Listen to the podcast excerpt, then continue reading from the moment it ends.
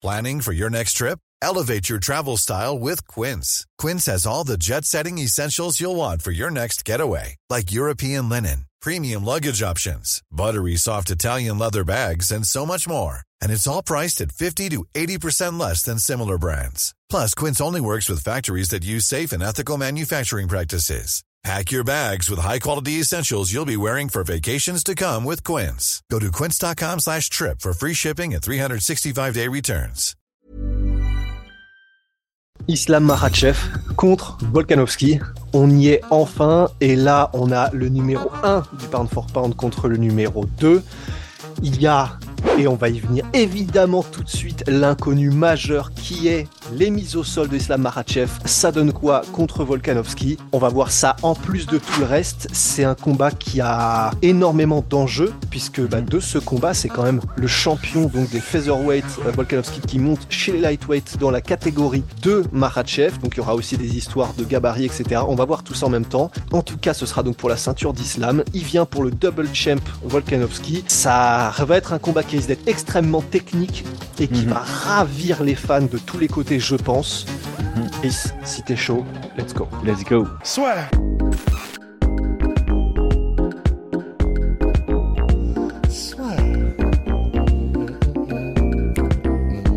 Entre dans l'octogone avec Unibet. Qui sera le vainqueur du combat? En combien de rounds? Fais tes paris sur l'app numéro 1 et profite de 100 euros de bonus sur ton premier pari. Déjà, comme d'habitude, on va faire ça bien, méthodiquement. D'abord, on va aller du côté de Volkanovski et ensuite du côté de Maratchev. Côté Volkanovski, est-ce que tu peux nous décrire un petit peu le boug, ses forces, ses faiblesses et qu'est-ce qu'il apporte sur la table? C'est une pile électrique. Ouais, c'est clair. Euh, alors, en termes de compétences, il est euh, extrêmement complet. Euh, il met quand même une priorité sur le, sur le pied-point parce que, voilà, en pied-point, il est ultra compétent. Il a surtout une énorme capacité à gérer le rythme d'un combat et la cadence d'un combat. Euh, il est généralement plus petit que ses adversaires déjà en featherweight. Donc ici, en, lightweight, ça va être encore une plus grosse différence. Et il la gère grâce à du mouvement. Euh, il gère cette, euh, ce, cette différence de taille qu'il a généralement avec ses adversaires en les forçant à se déplacer comme lui souhaite que eux se déplacent. Euh, donc il est en constant mouvement. Il va faire des entrées-sorties, il va se déplacer latéralement. Il est très difficile à, cadrer. Et malgré sa petite taille, il a euh, proportionnellement une grande allonge. Euh, je ne vais pas le comparer à John Jones, mais il a des longs bras par rapport à sa taille, ce qui lui permet de un tout petit peu euh, bah, calibrer cette différence de taille et souvent surprendre ses adversaires aussi grâce à, sa vitesse. Donc une allonge qui est spectaculaire par rapport à sa taille, plus une grosse vitesse dans ses points, euh, ça lui permet de déjà surprendre ses adversaires et de rentrer, sortir sans trop de difficultés. Il a euh, une faculté à savoir quand attaquer. Ça, c'est vraiment là où il excelle le plus, je pense. Euh, j'ai regardé son dernier combat contre Holloway. On a l'impression qu'il vous enfin, qu'il a le droit d'essayer et puis revenir trois secondes dans le passé pour s'assurer qu'il il était sur le bon euh, moment pour attaquer. C'est incroyable. Il attaquait systématiquement quand Holloway n'était pas prêt à, à contrer. Et pareil, quand Holloway essaye de casser, la- ça, ça me fait bizarre de dire casser la distance parce que Holloway était plus grand, mais Volkanovski a imposé une distance qui forçait Hollo- Holloway à devoir faire des grands pas vers lui. Et c'est là où, de temps en temps, il désengageait pour faire continuer Holloway à avancer. Et puis, quand il le sentait, il s'arrêtait. Et c'était chaque fois sur un bon timing pour, euh, pour contrer tout ça. Donc, euh, à ce niveau-là, très, très fort. Et il construit son jeu. Il n'a pas des armes. euh, c'est pas quelqu'un qui va envoyer beaucoup de. Voir. Est-ce qu'il a déjà envoyé un spin?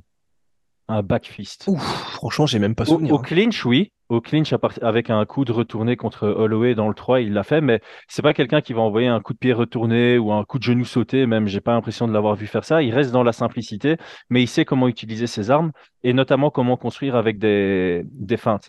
Il va beaucoup feinter son low kick arrière, son bras arrière pour pouvoir envoyer sa jambe avant. Il envoie euh, très très bien sa jambe avant euh, en low kick intérieur, en middle kick, et il le feinte de temps en temps pour faire reculer son, adversaire et avancer tout simplement.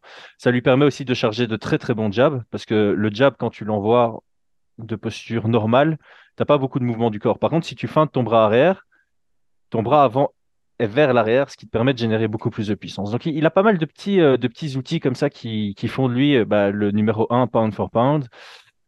Et comme la plupart des petits combattants de taille, il est fort au clinch. Physiquement, on voit pour la division featherweight, encore une fois, c'est très important de le souligner, il est fort au clinch, il est difficile à amener au sol. La seule fois où on l'a vu se faire amener plusieurs fois au sol, c'était contre euh, Mendes. Et quand il s'est amené au sol, Mendes a du mal à le conserver. Après, Mendes a jamais été le meilleur contrôleur au sol. Quand c'est, c'est un lutteur, pas spécialement un grappleur. Donc quand il a le dos, il a toujours eu du mal, du mal, pardon.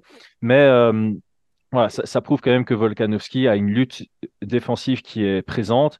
Il est physique dans, dans le clinch au grappling aussi. Et on a vu comme contre Ortega que sa défense de soumission ou son mental dans les, dans les positions difficiles est toujours présent. Donc euh, quelqu'un de évidemment difficile à finaliser et de manière générale quelqu'un contre qui c'est difficile même de prendre un round. Mais alors justement, du coup, par rapport au combat d'Ortega, je l'avais vu il y a un certain temps, mais il me semblait que c'était contre Ortega qu'il avait pris plusieurs mises au sol et qui m'avait euh, pas forcément inquiété, mais où je m'étais dit, ouh, si ça, ça passe avec Ortega, c'est même si les mathématiques du MMA euh, c'est pas aussi simple, mais ça peut me faire peur potentiellement aussi contre euh, des Maratchev qui ont en plus une grosse diversité de takedown et qui amènent ça d'une manière encore plus subtile. Ouais, alors euh, si je me souviens bien, hein, si je dis pas de bêtises, les amener au sol d'Ortega c'était assez euh, réactif et circonstanciel sur des sur des kicks. Il y a le knockdown aussi euh, qui lui permet de l'amener au sol. Et donc effectivement, et même contre Mendes, hein, tu te dis bon Mendes ça reste un très très bon lutteur, mais la lutte de Mendes en featherweight n'est incomparable à celle de Islam en, en, lightweight. Donc tu te dis même si le combat remonte, tu te dis un Mendes qui est capable d'amener euh, Volkanovski au sol, bah, Islam devrait y parvenir aussi. Donc là, le tout, c'est, euh, pour moi, la question, c'est pas spécialement est-ce que Islam est capable d'amener Volkanovski au sol, parce que je pense qu'il l'est. C'est plus comment est-ce que Volkanovski va construire sa stratégie pour minimiser le nombre d'opportunités qu'il pourrait euh, laisser à, Islam de rentrer au clinch et de chercher l'amener au sol. C'est, la, question sera, selon moi, sera plutôt là. Et alors, avant de rentrer dans comment est-ce que l'un et l'autre euh, mm-hmm. match quand ils se rencontrent, du côté de Maratchev, est-ce que tu peux nous faire une vue globale du monstre? Tu le dis très bien, du monstre. Euh, bah, il est arrivé à l'UFC un peu comme, euh, comme Khabib, donc euh, unidimensionnel, mais avec cette dimension qui est tellement, tellement élite qu'il est capable de rouler sur tout le monde et n'importe qui.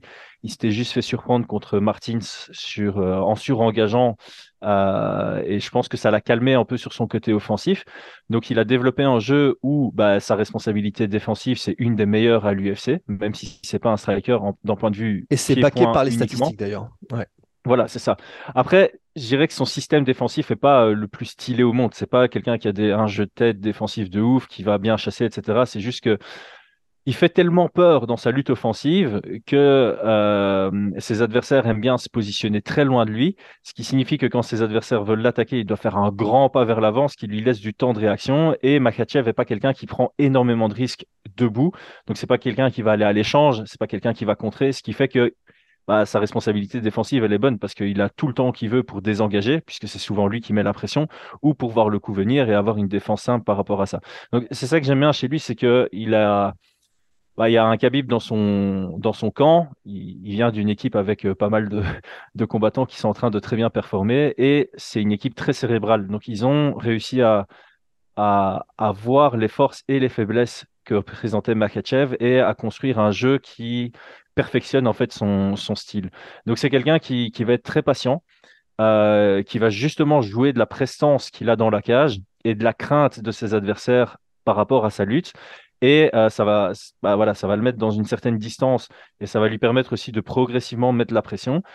Progressivement mettre la pression, ça signifie aussi pour lui progressivement se rapprocher à une distance qui l'arrange pour pouvoir faire ses entrées en lutte. Et une fois qu'il fait ses entrées en lutte, non seulement elles sont explosives, un peu comme euh, Khabib, elles sont très techniques. Euh, il est clairement, c'est la comparaison qu'on faisait avant entre Khabib et, et Makachev. C'est Makachev est plus technique, Khabib est un peu plus submergent.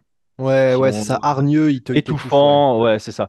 Et, euh, et, là, dernièrement, je trouve que Makachev combine ce côté technique et ce côté pression au sol étouffant, surtout euh, contre Oliveira. Et alors, le point très important, c'est il y avait une question qu'on se demandait tous avant le combat contre Oliveira, c'est comment réagira-t-il sous la pression et face à quelqu'un qui va mettre du volume et de l'agressivité et il a répondu présent. Donc c'est clairement on, savait qu'il était très très fort dans son domaine.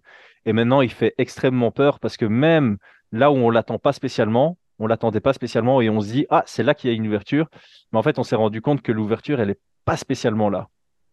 Ouais, parce que pour finir sur euh, Makhachev, mais effectivement moi c'est c'est ce qui avait et, et, tout le monde je pense chez les fans, ce qui m'avait choqué le plus dans le combat contre Oliveira, c'est que debout, alors Oliveira dit qu'il a eu une mauvaise nuit et c'est absolument possible, n'empêche que de Mhm. son côté, Makhachev il était mais affûté, agressif, puissant, rapide, un coup d'œil de dingue dans ce qu'il apportait debout. Honnêtement, si c'est cette version-là euh, qu'on a à chaque fois de Makhachev maintenant, debout, il est monstrueux aussi désormais et je trouve qu'il fait presque tout aussi peur quoi. En, en- en fait, ouais, et ce qui, ce qui fait le plus peur, c'est qu'on voit clairement qu'il continue à progresser. Ouais. Donc, euh, on peut spéculer en se disant, ben, la version qu'on vient de voir de Makachev, elle est moins bonne que celle qu'on va voir contre, contre Ce serait Volkanovski. terrifiant. Et clairement, son, enfin voilà, sa, sa lutte, son grappling, et euh, c'est Bobby Green qui avait dit, il a jamais rencontré quelqu'un avec une force physique aussi, euh, aussi élevée que celle de Makachev. Donc ça aussi, c'est bah, c'est un gros critère dans ce combat-ci. Euh, et alors son, son pied-point, euh, parce qu'il faut toujours chercher un peu la petite bête, il est efficace. Techniquement, le, les pieds n'étaient pas encore bien en place. On, si tu fais, alors je sais, les arrêts sur image, ça veut tout dire, ça veut rien dire, mais là, c'est pas seulement les arrêts sur image. Tu voyais vraiment de temps en temps, il, avait un peu tendance à surengager quand il était agressif. Il avait tendance à envoyer des frappes quand il n'était pas super stable sur ses appuis, mais ça restait efficace. Donc euh, voilà, tu, je le dis tout le temps, vaut mieux quelqu'un qui n'est pas du tout technique, mais qui touche, que quelqu'un qui envoie des techniques absolument parfaites, mais qui touche pas son adversaire. Ouais. Après, évidemment, dans un monde idéal, on se dirige du côté de Volkanovski, qui techniquement est extrêmement propre. Et en plus de ça, euh, sa, sa précision est, est ouf contre. Je reprends toujours ce combat parce qu'évidemment, c'est le dernier que j'ai regardé pour préparer ce podcast. Mais euh, le striking accuracy, donc la, la précision de ses coups, augmentait dans le dernier combat contre Holloway et était au-dessus de 50%. Alors Max Holloway, on va toujours le dire, c'est pas le mec le plus euh, responsable défensivement au monde, mais c'est Max Holloway quand même. Ouais, non, Et, quand même. euh, Ouais. et, et- et faire des stats comme ça contre, contre Max Holloway, c'est Hiring for your small business? If you're not looking for professionals on LinkedIn, you're looking in the wrong place. That's like looking for your car keys in a fish tank. LinkedIn helps you hire professionals you can't find anywhere else, even those who aren't actively searching for a new job but might be open to the perfect role. In a given month, over 70% of LinkedIn users don't even visit other leading job sites. So start looking in the right place. With LinkedIn, you can hire professionals like a professional. Post your free job on linkedin.com/achieve slash achieve today. Bah surtout, ouais. impressionnant. C'est ouais, c'est en, en kickboxing et euh, réussir comme ça. Alors bien sûr, il a bien mixé et c'est ça qui est absolument somptueux avec Volkanovski quand tu l'as décrit, c'est que il fait du vrai quand il est debout du vrai kickboxing d'élite. Mm. C'est vraiment c'est magnifique, il varie les niveaux, il varie il va- enfin il fait tout. Il fait vraiment la totale. Ouais, J'allais dire, c'est mesuré et violent. C'est rare de voir ça. Ouais, parce que quand il frappe, c'est pas euh, c'est pas à la touche Volkanovski. Alors Non, il met très rarement des KO, c'est vrai, mais il fait mal. Même ses jabs font mal. Et tu décrivais l'une Mhm. de ses techniques du coup pour se donner encore un peu plus d'inertie. C'est c'est un peu, ça me rappelle toujours. euh, c'était un des adversaires de Mayweather, je je crois, je sais plus lequel c'était, mais qui disait qu'en fait, ouais, il met plus de KO Mayweather, mais en fait, il est tellement vif et sec et précis et quand même il développe une puissance dans ses frappes qu'en fait, oui, t'as pas forcément. Tu te dis pas il va me mettre KO avant le combat, mais, quand... mais pendant que tu combats Mayweather, tu dis ouf, ok, enfin, faut quand même pas que je fasse un pas de travers parce que il fait mal quand même. Et je pense Mhm. que Volkanovski, c'est un peu le même délire. Ouais, c'est mon avis, c'est ça, parce qu'effectivement, quand tu regardes son, son parcours jusqu'à la ceinture, et même depuis qu'il a la ceinture, bon, il a encore et encore, c'est un TKO hein, contre Korean Zombie. Mais je pense qu'aujourd'hui, les gens se rendent compte que, euh, bah oui, et Max Holloway le premier, parce que Max Holloway, pour moi, c'est le meilleur indicateur. C'est quelqu'un qui va à la guerre. Et il va à la guerre parce que notamment, il sait qu'il peut gagner les échanges et il peut survivre les échanges. Et contre Volkanovski, il est, il était, je vais pas dire il était l'ombre de lui-même, mais Volkanovski a nullifié le jeu de Max Holloway. Comme ça, je rends le crédit à, à, Mhm. à Volkanovski. Et je pense que c'est pour deux raisons. La première raison, c'est que sa gestion du, du rythme est juste incroyable. Donc, il, il sait comment faire pour toucher sans se faire toucher. Et euh, effectivement, ses frappes sont beaucoup plus euh, sèches que ce qu'on peut croire de par son palmarès et de par son absence de knockdown et de KO dans sa, dans sa carrière. Ouais, ouais, puis en plus, même dans, dans sa manière de frapper, tu sais, alors il y a, y, a, y a plusieurs manières, et il y a par exemple Calvin Qatar où tu frappes vraiment pile à la fin des mhm. coups, et euh, il le fait aussi, ma, euh, Volkanovski, mais il y a aussi pas mal de moments où je me souviens avoir été choqué par le fait que il envoyait, donc avec toujours une mécanique de frappe magnifique, mais pour traverser la tête de l'adversaire, et ça, ça veut dire, bon, déjà qu'il a, il a pris toutes les mesures et il sait à quel moment le faire, tu l'as bien décrit, mais ça veut dire qu'il y va pas que pour marquer le point. Mmh. Même s'il n'a pas beaucoup de chaos, il y va potentiellement pour t'arracher la tête aussi. Même si les résultats sont pas, voilà, c'est pas, il a pas un pourcentage à la francienne Ganou, certes. Mais ouais, ouais, c'est. Et, la raison, je pense, euh, qu'il faut aussi qu'on le dise, pour laquelle on passe autant de temps, entre guillemets, à parler de ça du côté de Volkanovski, c'est parce que ça peut être un facteur déterminant aussi contre Marachev, dans le sens, ça va pas forcément être euh, la lutte de Marachev contre l'anti-lutte et se relever de Volkanovski. Mmh. Volkanovski peut très bien, et ça me choquerait pas, gagner le respect debout de Marachev, ce qui modifie le comportement de Marachev en combat. Ça me choquerait pas du tout. Ouais, et puis c'est important d'en parler parce qu'au final, le, on va pas se mentir, hein, le, jeu de Volkanovski, ça va être de marquer des points debout dans ce combat, soit de finaliser debout, soit de marquer suffisamment de points debout que pour que le grappling de Makachev s'y imposait ne, ne prennent pas le devant sur la, sur la décision. Donc, il va devoir marquer euh, des, des, grosses frappes pour euh, marquer les esprits des, des, juges et surtout marquer l'esprit de, de Makachev. Donc, euh, et encore une fois, il monte de division. Donc, a priori, c'est lui qui sera en déficit de force. Et donc, si ça va à la décision, ben, il doit, il doit quintupler l'impact de, de, ses frappes pour, ouais, pour, pour que à volume égal, ce soit lui qui prenne, qui prenne l'ascendant. Et alors, bah voilà, maintenant, on va pouvoir justement, en parfaite transition, rentrer dans le vif du sujet. Bah, la première, le premier angle par lequel euh, j'aimerais qu'on commence, si tu es OK, c'est justement le gabarit et la mmh. différence potentielle de puissance. Je dis potentiel, mais c'est quasiment sûr. Enfin, dans le sens, Maratchev, c'est un gros lightweight, c'est un mec qui mmh, cut. Mmh. Oui, c'est vrai qu'il a été rugbyman, il a fait 94 kilos aussi, Volkanovski, mais ça, entre guillemets, c'était avant, c'était pas le même athlète. Et pour être là en featherweight, il est pas, il est plus à 94 kilos dans la vie de tous les jours. Donc, il mhm. il fait pas le même poids que Makhachev dans la vie de tous les jours. Et ensuite, il baisse. Et en plus de ça, comme dirait Clément Marcoux, ça dépend, tu vois, euh, ça, ça dépend comment tu es fait. Mais la manière dont, euh, tu vois, dont tes muscles sont rattachés à tes os, la, la, la, ça change pas tes insertions. C'est ce que disait, euh, c'est ce que disait Clément Marcoux à propos de Conor McGregor quand euh, il évoquait la possibilité et donc il mettait lui, mais il fermait la porte, hein, Clément Marcoux, que Conor McGregor monte en middleweight parce qu'il disait tu peux gagner de la masse, tu, mhm. gagneras en force, tu gagneras en masse musculaire, mais en fait tu auras un déficit inhérent, naturel, parce que ton corps n'est pas fait pour opérer à un tel, euh, à un tel gabarit avec une telle carcasse. Donc pour Volkanovski, pour le rugby, c'était autre chose. Et puis c'était voilà, c'était un athlète différent. Là, dans la vie de tous les jours, je pense que il n'est pas, il est pas énorme hein, dans la vie de tous les jours, euh, Volkanovski. Donc là, il va monter, il n'aura pas de problème à le faire. Mais tout ça pour vous dire, c'est, je pense pas qu'il faille, qu'il, faut qu'on prenne ça en considération, le fait qu'il a déjà fait ce poids-là. Mm. Et je pense, voilà, tu as l'air d'être, d'être euh, d'accord aussi, que là, il y aura un énorme déficit probablement de puissance dans les coups et de force dans les échanges en faveur de Marachev malgré ça.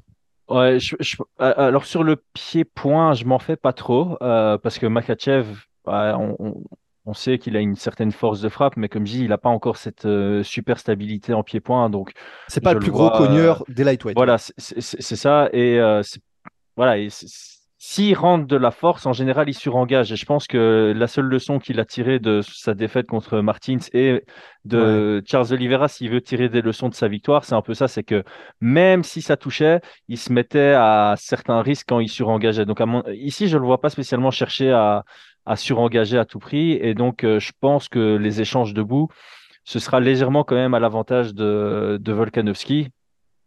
Parce que, euh, voilà, il va faire sa montée. Je pense pas qu'il euh, sera au-dessus de la moyenne des lightweight en termes de force, de, puissance et d'aptitude de, athlétique. Après, je suis pas un expert là-dedans, mais il sera, euh, enfin voilà, il sera potentiellement euh, dans la moyenne ou dans la moyenne basse peut-être, mais vu sa technique, vu ses compétences, ça lui sera suffisant pour gagner les échanges debout, de par son style, comme je le, je le disais, c'est quelqu'un qui gère extrêmement bien la distance, quelqu'un qui gère le rythme, quelqu'un qui sait comment se déplacer pour tendre des pièges à son adversaire, quelqu'un qui sait comment feinter pour analyser le jeu. Donc euh, à ce niveau-là, je m'en fais pas trop. Moi, là où je m'en fais physiquement, c'est clairement en, dans les échanges de lutte, dans les Ouais. phases de clinch, dans les phases au sol, parce que, comme tu l'as dit, Islam, euh, c'est pas la moyenne des lightweights. Ouais. En, au sol, on l'a vu. On- chaque fois qu'il a quelqu'un au sol, le mec ne bouge pas. La vitesse à laquelle Charles Oliveira a tapé sur ce arm triangle, Ah alors qu'il n'était même pas passé du, du bon côté. Euh, le- Dan Hooker qui est incapable de, de bouger et de défendre cette Kimura qui en général met plus de temps à, à être finalisée. Euh, les interviews d'après-combat de Bobby Green.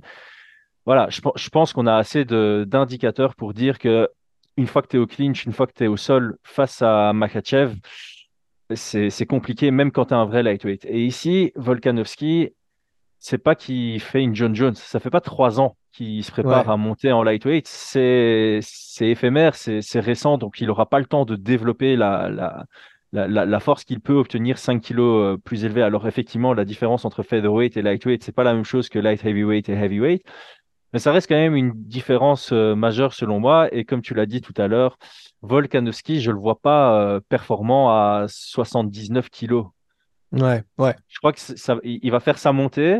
Euh, clairement, il sera plus lourd À dans la 71, cage tu veux que- dire Ah non, tu veux dire le jour du avec combat. le cut, Oui, ouais, le jour pardon. du combat, tu vois. Donc, je pense, je pense que Volkanovski, euh, quand il, j'invente, s'il combat à 72 quand il quand la pesée est à 65 la veille, ici, je le vois pas monter de plus Ouais. 9 kilos par rapport à la limite. Je le vois monter, Ouais. euh, voilà, s'il est à 72 euh, quand il combat en featherweight, il sera peut-être à 76 ici. J'ai pas envie qu'il soit à 80 parce qu'à 80, Ouais. je le vois pas, je vois pas son corps performer de la même manière. Donc, il doit trouver son poids optimal pour le combat. Et je pense que son poids optimal pour le combat sera bien en deçà de celui de Makachev. Et Makachev a déjà prouvé que son poids optimal en lightweight, puis, il faisait, il faisait des dégâts. Donc euh, clairement, c'est euh, c'est le facteur pour moi. C'est vraiment Ouais. le facteur. Parce que si tu regardes en termes de compétences pures, ben, tu serais sur une pure opposition de style. Tu serais en train de te dire, ça reste debout, Volkanovski roule dessus, ça va au sol, euh, Makachev roule dessus, et euh, il y aurait un vrai point d'interrogation sur est-ce que Makachev est capable de l'amener au sol? Et cette question, pour moi, elle, elle- la probabilité augmente du fait que c'est en lightweight. J'ai l'impression que c'est plus facile pour Makachev d'amener au sol, puisqu'il aura un gros avantage physique. Ouais, et c'est quelque chose. euh, on parle souvent, tu sais, dans les, oppositions de style, après que les combats se soient passés, on a toujours. euh, par exemple, là, je pense à Cyril Gann contre Volkov, où il disait, putain, euh, alors je crois qu'il disait, ouais, c'est, je pensais pas qu'il serait aussi, qu'il frapperait aussi dur et qu'il serait, qu'il aurait un rythme aussi étrange au début. Et ça, il y a tellement comme ça d'oppositions de style où tu ne peux avoir un ressenti de la personne que quand tu l'as en face de toi. Bah, Mhm. Typiquement, d'ailleurs, on a Sourdine contre Strickland, tu vois, avec son style très étrange. Bah, là, c'est vrai que en termes de force et en termes de, en termes de manière de, de se mouvoir au sol ou euh, quoi que ce soit, je, il va, il va s'entraîner avec plein de gros lutteurs et puis il s'entraîne avec des très bons grappleurs. On sait qu'il s'entraîne avec Craig Jones, par exemple, qui est, qui Mhm. est gros, qui est massif lui aussi. Enfin, il est pas gros, il est, il est massif. Mais avoir Makhachev, je pense que ouais, ça doit être un jeu, le genre de truc où tu ne peux vraiment le comprendre que quand lui est sur toi.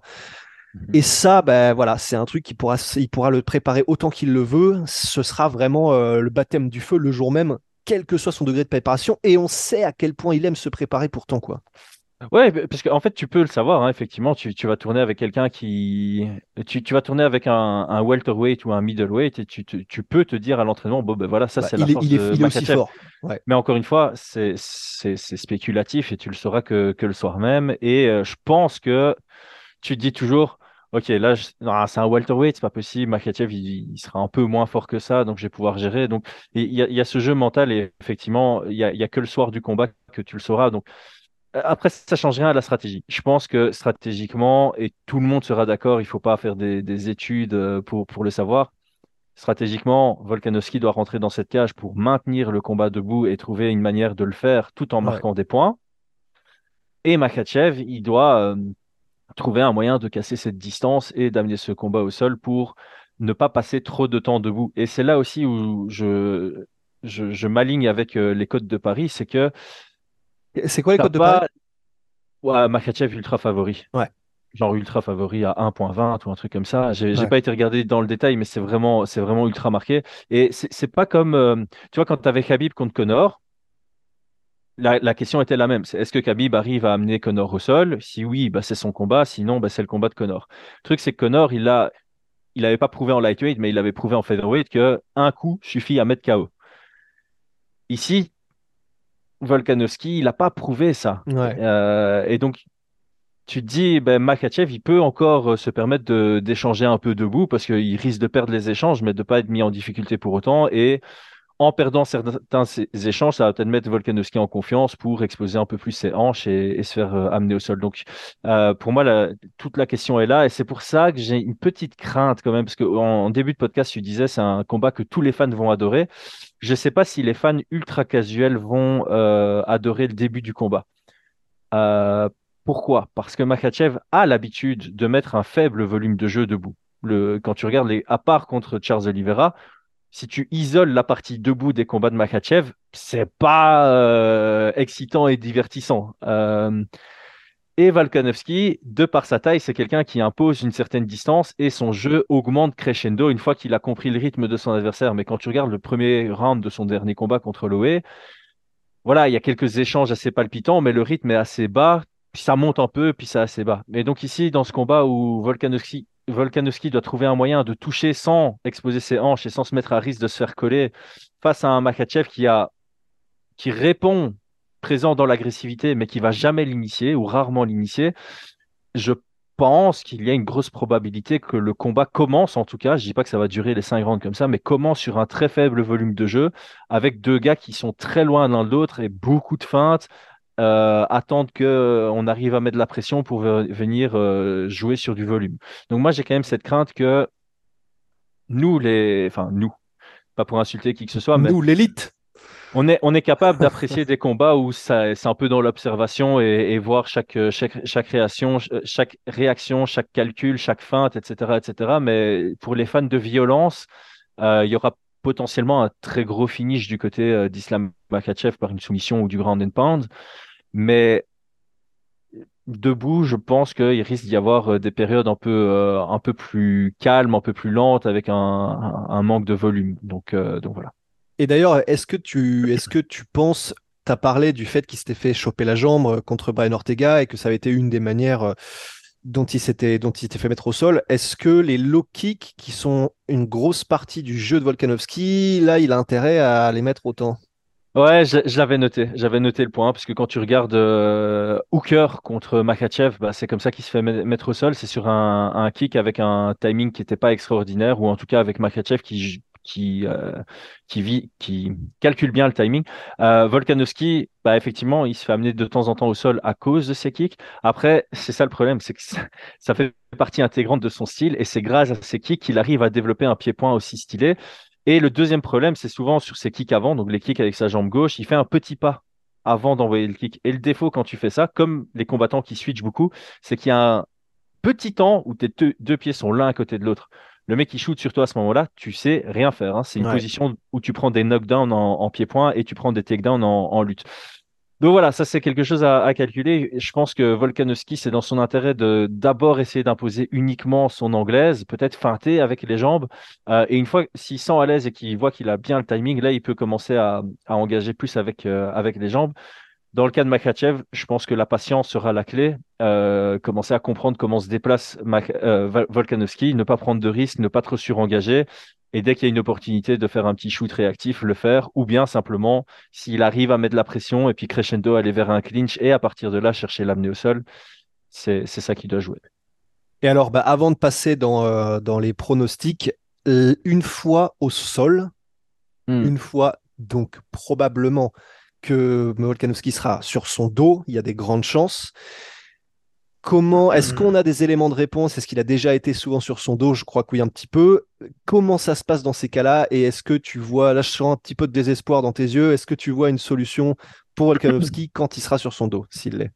Euh, bah en fait, à la, à la base, j'avais dit, euh, quand tu affrontes Islam Makhachev, c'est quelqu'un qui contrôle. C'est un euh, control base euh, grappleur, donc c'est un grappleur qui va miser pas du tout sur les scrambles. Euh, mais il a quand même prouvé contre Oliveira et contre Saroukian qu'il était efficace dans les scrambles. Après, je pense que la pire chose que tu puisses faire, c'est une fois qu'il t'amène au sol, te dire ok, je prends deux secondes et je réfléchis. S'il t'amène au sol, c'est créer du mouvement, créer du mouvement. Il l'avait fait contre Chad Mendes. Il se fait amener au sol à l'ouvert, reculer jusqu'à la cage, chercher à te relever contre la cage. Euh, ne pas tourner ton dos, chose qu'il a fait contre Mendes, qu'il a fait contre, euh, contre Ortega. Ça, c'est une erreur enfin, c'est une erreur, c'est une stratégie à ne pas employer contre, contre Makachev.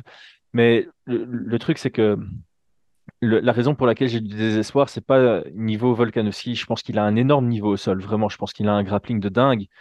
C'est juste que je vois pas quelqu'un vraiment survivre au sol de Makachev. Je pense que une fois que Makachev t'a au sol et qu'il arrive à te contrôler une seconde, son jeu est, son jeu, enfin, physiquement, c'est je, vais me répéter, je vais faire un résumé de ce qu'on a déjà dit, mais physiquement, c'est trop présent, c'est trop dur. Mhm. Euh, techniquement, c'est au-dessus de tout. Et en plus de ça, maintenant, il y a ce jeu à pression, pression d'épaule, positionnement.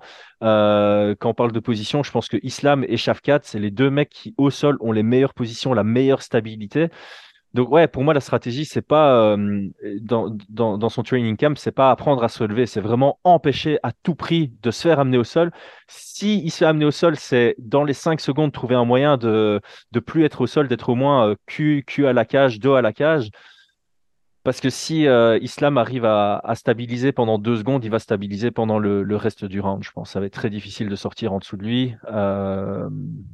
Après, ouais. Euh, rapidement, est-ce qu'il y a un avantage, euh, même si du coup on a dit qu'il était plus petit, est-ce qu'il y a un avantage, là c'est moi en tant que novice total de grappleur, à être un petit gabarit ramassé et potentiellement explosif, justement dans ces phases-là où tu es atterri au sol, donc tu es plus difficile potentiellement à contrôler et pour t'aider à te relever plus vite? Bah, Pour moi, comme le pied-point, en fait, euh, chaque morphologie euh, a des, avantages et des inconvénients.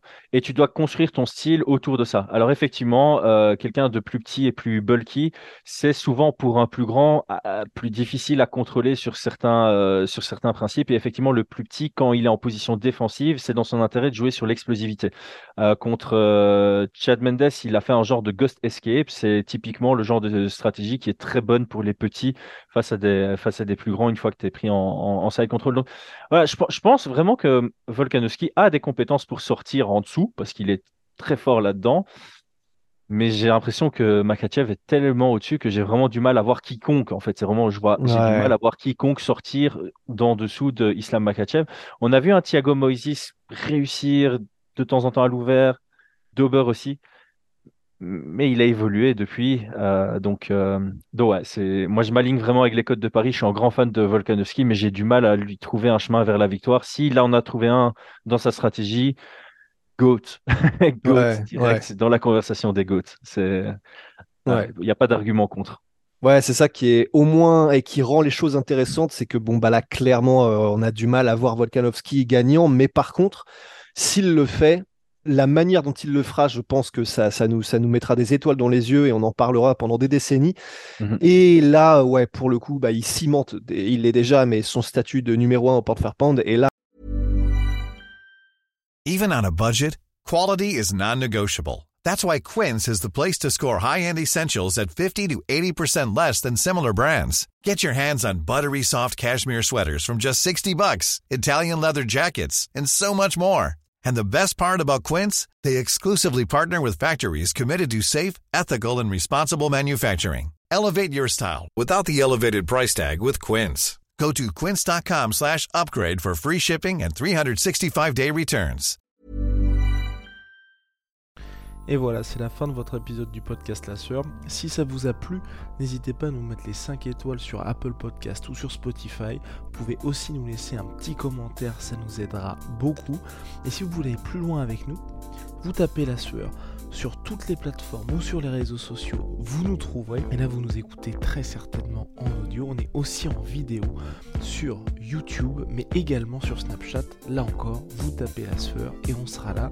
Merci de votre fidélité et à très vite pour de nouvelles aventures.